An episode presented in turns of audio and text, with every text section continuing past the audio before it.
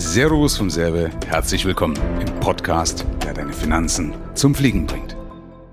Michael, ich hätte mal eine Frage. Wie viel Liquidität brauche ich als Selbstständiger? Also, ich empfehle mindestens zwölfmal deine laufenden Kosten. Mhm. Mindestens 100.000 Euro.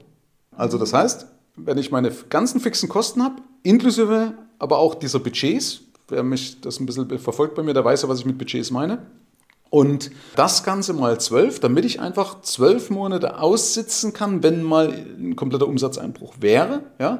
Und das mindestens 100.000 Euro. Ja?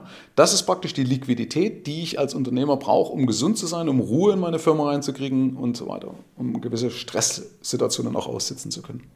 Aber warum die 100.000 Euro? Weil wenn jetzt meine Fixkosten entweder niedriger sind oder höher, äh, ja, habe ich ja mit 100.000 Euro entweder die Situation, dass es mir nicht ausreicht. Ja, deswegen ja, also deswegen ja zwölfmal mindestens ja. 100.000 Euro. Also erschlagen wird es eher die Leute, sagen wir, sind Solopreneur, der sagt, um Gottes Willen, das ist ja, das sind, da kann ich ja drei Jahre damit leben. Ja. Der Punkt ist halt, erstens mal will ich dazu animieren, größer zu denken. Weil wer größer denkt, setzt sich größere Ziele, erreicht in der Regel auch mehr, weil er sich bessere Fragen oder weil eine ganz andere Qualität in die Fragen reinbringen muss, die er sich stellt, um sein Ziel zu erreichen. Und wenn du die Qualität deiner Fragen veränderst, veränderst du ja auch die Qualität deiner Ergebnisse. Mhm. Oder deiner Lösungen und damit deiner Ergebnisse. Oder deiner Ideen, deiner Lösungen, deiner Ergebnisse.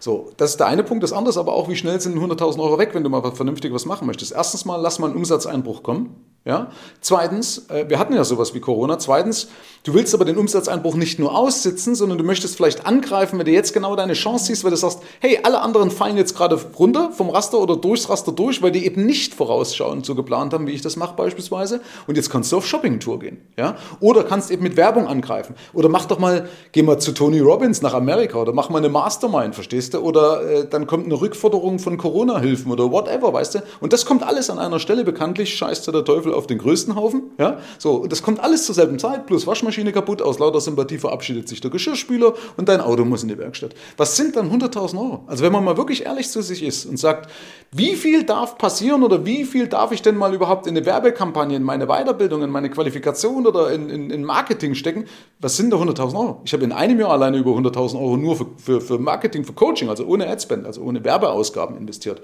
Und jetzt bin ich ja auch nicht so eine Riesenfirma. Okay, super. Vielen Dank. Reicht? Okay.